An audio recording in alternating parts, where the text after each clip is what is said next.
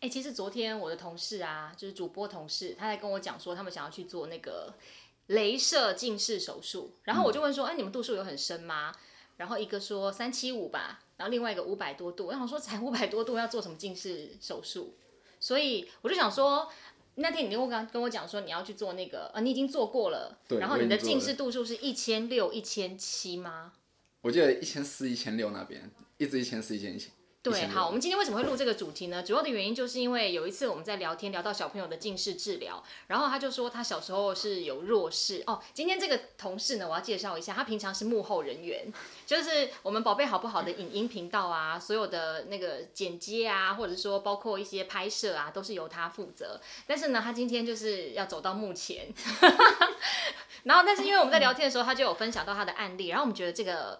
分享内容蛮好的，因为台湾很多很多人近视，这应该算国民通病了吧？然后呢，他就有提到他自己的一个治疗方法，你要不要先跟大家分享一下你的眼睛是怎么了？也不是治疗方法，就是刚好做这个手术。因为其实我我从小的时候，就是大家在幼稚园的时候，诶，老师才跟我家人说，诶，为什么你的小孩子看东西都是贴这么近？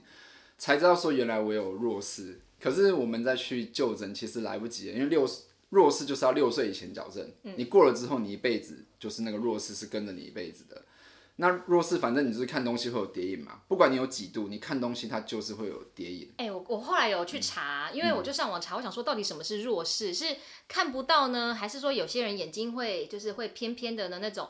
然后呢，我才发现啊，其实小朋友刚出生的时候是一个大近视，就是 baby 刚出生，因为像我们都会觉得说刚出生不是一切什么都是从零开始，就是都很好，但没有哦，他们眼睛的视力很差，所以呢会随着年纪增长，然后视力会越来越好。可是所谓的弱视就是没有随着年纪增长，然后他的视力也发展上去。就是视神经发育不完全哦所以是视视神经的问题对，视神经。那这个是天生的吗？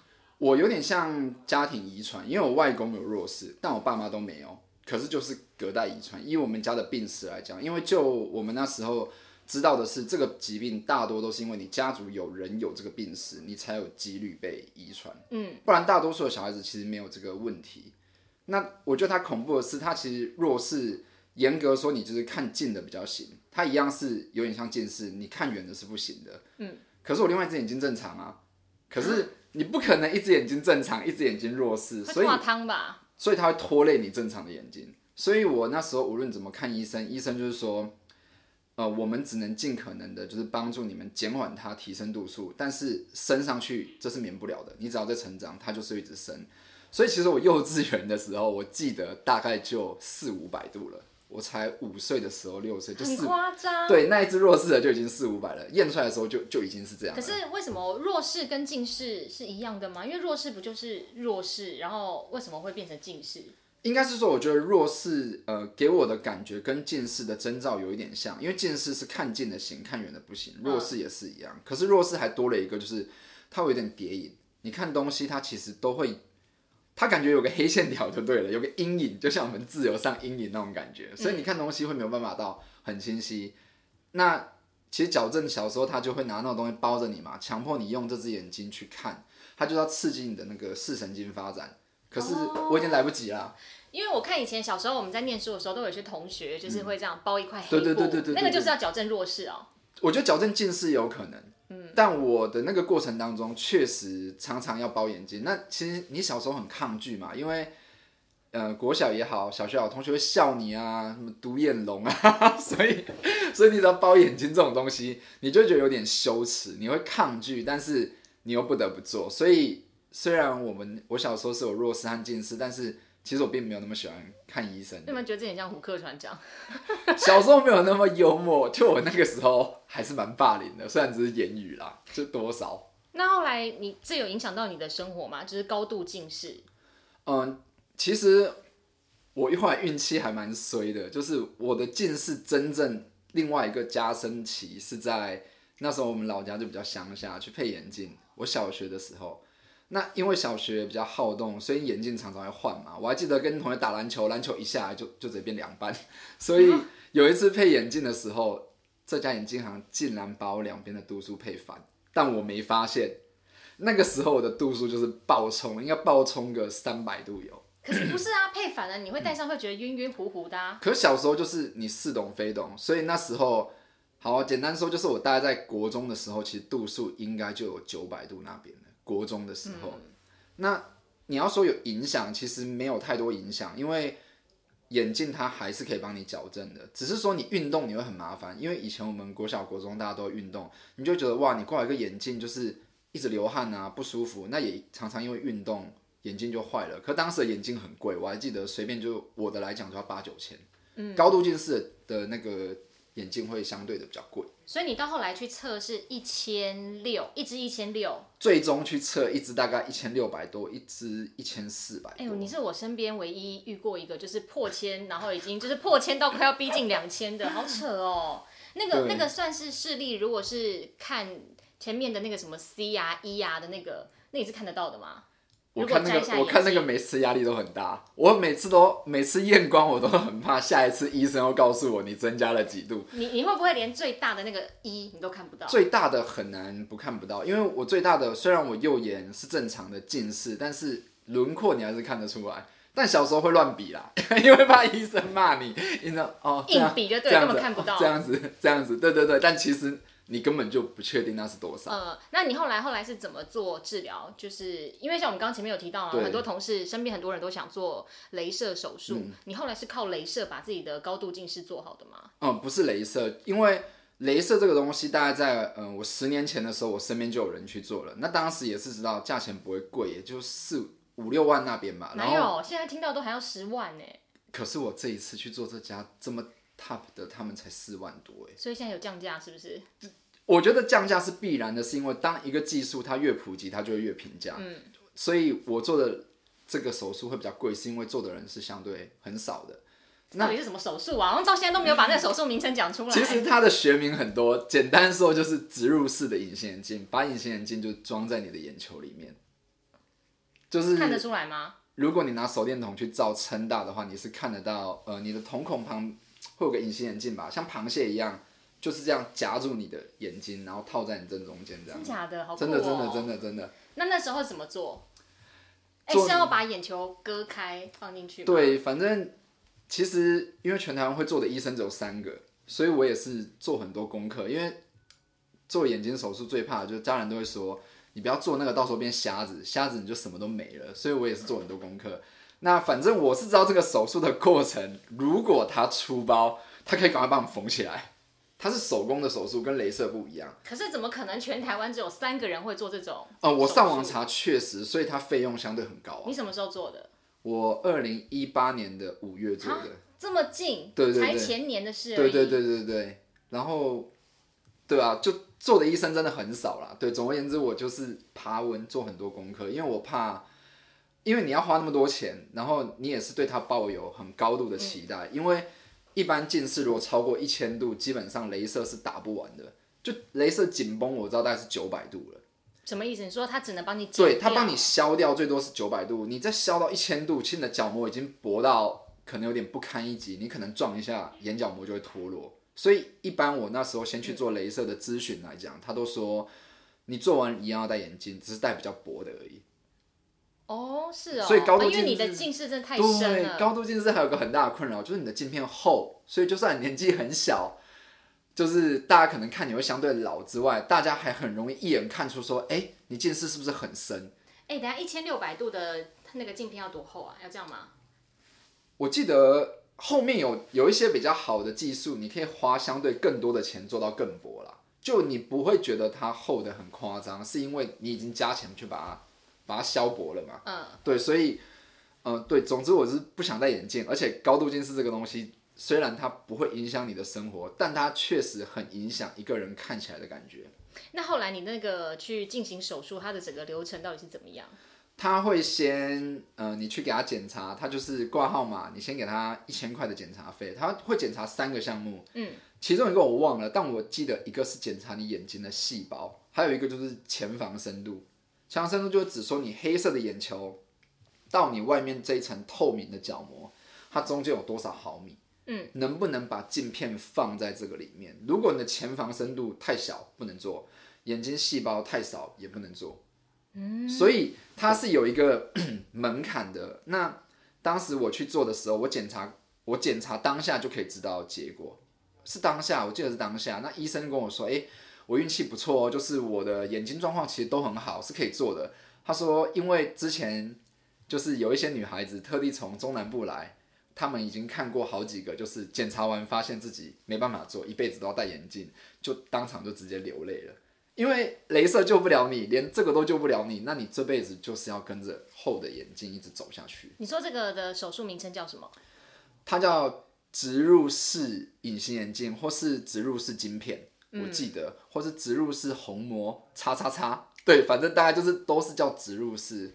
那所以他你说你刚刚说是要把眼球化开，然后弄开，那个过程其实就是你检查完之后，你跟医生约好了，那日子到了你就过去。那他一开始会先帮你，呃，我记得手术前好像有做类似散瞳的动作，点先点眼药水，嗯，可能也有麻痹眼药水，嗯，那最后一个就是打麻醉针，因为我第一次眼睛打针就是印象还蛮深刻的。他可能他打的时候他也不会让你很紧张，他手脚很快，他就是直接用进去就马上注射，对。你的你的手势让我觉得很可怕。你要躺在那边，然后他他针头就这样子插进你眼球哦。但是就是说，他并不是打你眼球正中间呐，所以你不会这么敏感，你不会感觉，你有感觉是边边，他从边边进去的，然后会痛吗？会很紧，但不会痛，会很紧，你会觉得你眼球很紧，这是前前面的部分，就快爆的感觉吗？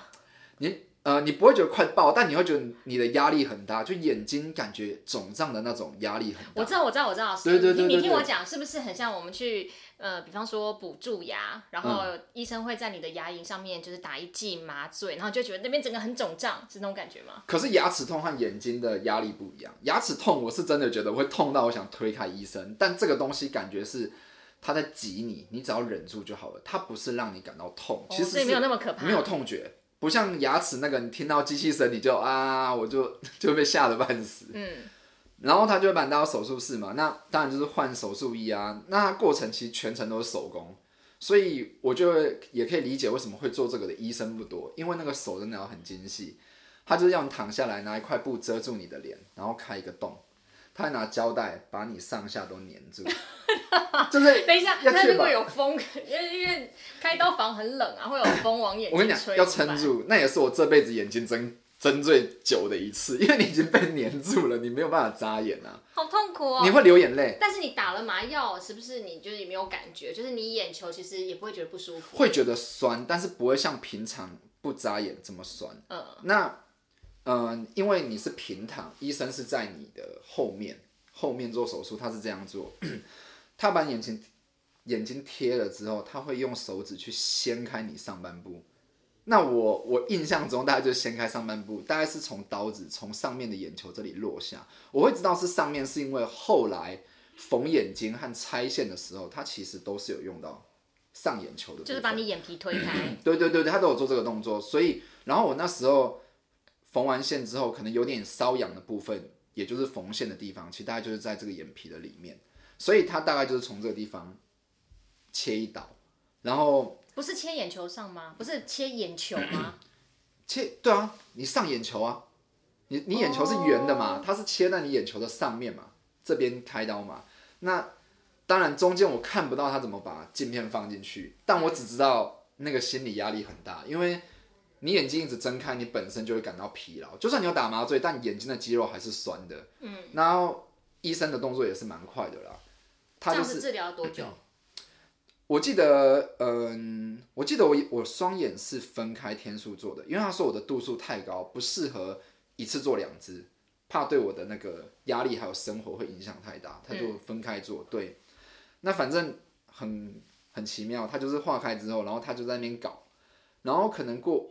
两三分钟吧，你就会发现一个东西进来，然后你的视线就突然从蒙的变成半清楚，可能大概零点五的那种视力的感觉。它不像镭射，它恢复需要逐步的，它是镜片放下来就是带，就瞬间是不是？但是也不会马上就清晰，因为你的眼睛还是要跟镜片做一个调试这样子。所以其实放下来的时候，你就知道，哎，镜片已经进来了，因为你的视野变清晰，你看到手术灯已经是。相对清楚的，所以做这个手术它是局部麻醉，然后就只有麻醉眼球的部分。对，只有眼球，只有眼球。可是其实不会痛的。做完了，做完也不会痛，麻药退了呢？也不会痛。我说真的，我就我就不会痛，是心理压力，还有你会觉得你眼睛的肌肉很紧张，紧紧的，但不会痛。只是描述过程你就觉得很恐怖，因为这辈子几乎没有人的眼球是被人家破破开过的，但他也没有整个破开，他就是划一刀，然后他就把它放进去。所以那你回家你这样子把眼皮掀起来看，可以看得到那个刀疤吗？刀痕吗？我当时是没有去看，是因为在恢复期，我尽量不要去动它，因为术后它其实会给你一些工具，呃，有维他命 C 啊，然后补给眼睛的之外，它会给你一个铁片，嗯，有它你要自己粘胶带，就是你睡觉的时候，它会叫你把铁片粘住，怕你睡觉去揉眼睛。哦，那平常它会给你一个透明的护目镜，让你的眼睛出去的时候，任何状况，第一件事他都是挡到护目镜，不是直接击中眼球。所以那一阵子你戴护目镜这样子走跳多久？其实我记得前前后后也有两三个礼拜，但也不会觉得奇怪，因为大家知道，因为大家看到你的眼睛知道你做手术，因为你的眼白的地方会全部都冲红色的血丝。血轮眼，对 假对，的？同事那时候都是这样说，对，就你的你的眼球会呈现没有眼白的状况，就都是血丝。这很可怕欸。那另外一只眼睛是等到这个眼睛复原了两三礼拜，你可能去拆线了，再去做手术吗？没有到两三个礼拜，它要间隔，只是不要一次让你承受两次的压力，但通常过一两天就会让你去做，是因为你时间拖越久会越奇怪啊。哎、你这只镜片已经恢复到一点零了，结果你这只不能戴眼镜，你就会里外不是人，哦，所以它间隔不会太久的。它我有点忘了，我是一次做还是分两次，我这我有点忘了。但是我知道医生是有说，你分两个做的话，你的压力不会这么大。你一次做两个眼睛的话，你你会比较累一点，这样。所以大概两三个礼拜之后，你把护目镜拿下来，你就可以不用戴眼镜，然后就可以看得很清楚这个世界吗？其实当下你做完手术，你在外面休息，大概过了三四个钟头，就可以恢复到正常的视力了。真假的这么快？因为你放下去的瞬间大概是零点五嘛，那你在那边休息嘛，躺着嘛，然后大概过了两三个钟头还是三四个钟头，他就呃，他就会可能跟你交代的那些补给品之后，你回去，那两只眼睛手术做完，可能过个两三天，他就会叫你去验光了。所以是不是洗澡要一直戴着护目镜，不能碰水？哦，对对对，就呃手术之后，哎，可是我这个不能碰水的时间没有像镭射这么长，我记得好像一个礼拜就好了。镭射我有听说有的人他是要一个月都完全不能碰水。但是你戴护目镜不是也戴了蛮久了吗？哦，我戴护目镜出去的目的是比较多是怕有东西撞击到你的眼睛，嗯，那现在呢？现在如果说现在完全就，其实你放进去你没有异物感，你根本就没有觉得你眼睛有怎么样啊，就是跟一般人一样。那这样花多少钱？嗯，我的是十七万。十七万，那跟镭射手术比起来，价钱镭射它的话大概四万多块，哇，那真的好贵哦。但镭射有后遗症啊。为什么镭射十年前就有，但是我拖到前年才做？因为，呃，镭射十年前刚开始，我身边很多人去做的，但是也有一派医生的说法说这个东西它就是会有后遗症，但是想赚你钱的医生大多不会把这个东西说的这么强调。他怎样的后遗症？呃，最多人说就是干眼，你要常常点眼药水，你眼睛会想揉。再来就是呃，你会畏光，嗯，你在晚上开车的时候，你看到光，或是白天太阳太大的时候，你会害怕光线。其实十年前我没有做，但现在十年之后，确实我这些当时做的朋友是有这个症状的。哎、可是我昨天在听我同事他们在聊天嗯啊，然后就说有做镭射手术除近视的话，真的要趁早做，因为好像到一个年纪，你有老花还怎么样的时候，反而又有近视又有老花会并存哎。就是如果你做镭射手术的话，对，当时我没有做的原因也是因为，呃，我们本身高度近视的人，其实眼睛的结构比起一般人就是比较不健康的，所以我觉得它的风险给我的感觉上好像也会比较高。重点是你做完了还是要戴眼镜，嗯，然后我觉得镭射还有个缺点就是，当然你越年轻做，你眼球越健康做越好，可是你越年轻也越意味着你还是会继续用电子产品的频率很高，你的角膜只有就是一组。你只要消过一组之后，你再近视就没有用。对，基本上你不太可能再去消你的角膜了。可是我觉得很奇怪的一点是，呃，人家不是说近视只会到十八岁吗？呃，以前我也有听过医生这样说，但是我自己身体上面是证实了没有这件事情。就是你随着年纪增长，你用眼过度还是会近视哦。因为现在的科技产品比十几、二十、二十年前多很多啊、那你现在这样子，你一定放了一个那个微型镜片进去，然后是不是就可以一辈子都不会再近视？因为它就它就已经卡住你的角膜，不会让它变形了，对不对？还是有近视的风险的。它不，它不是卡住角膜，其实它是扣住你的瞳孔。你瞳孔是黑色的，它的镜片跟隐形眼镜一样是圆形的，但它旁边多了两只东西夹在旁边。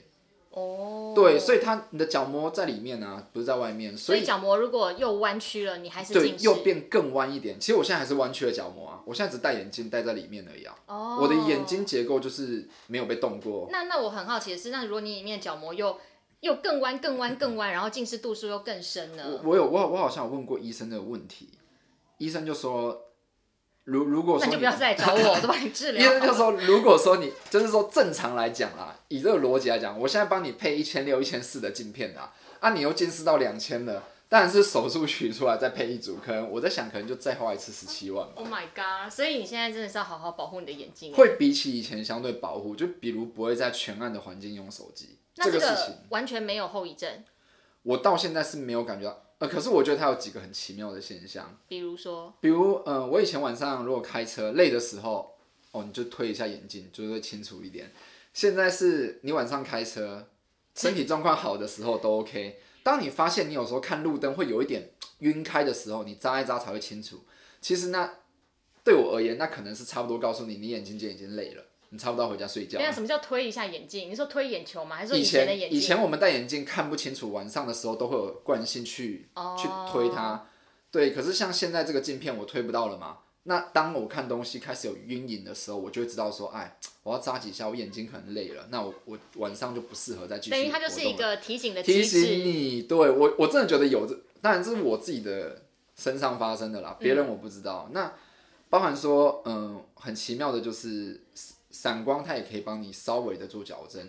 嗯，我的散光不高，大概一百多度。那医生术前其实有跟我说，这个手术是没有办法帮你消除散光，但是它可以透过缝线之后去拉线，让你的眼睛的不知道什么东西角度改变，可以稍微减低散光。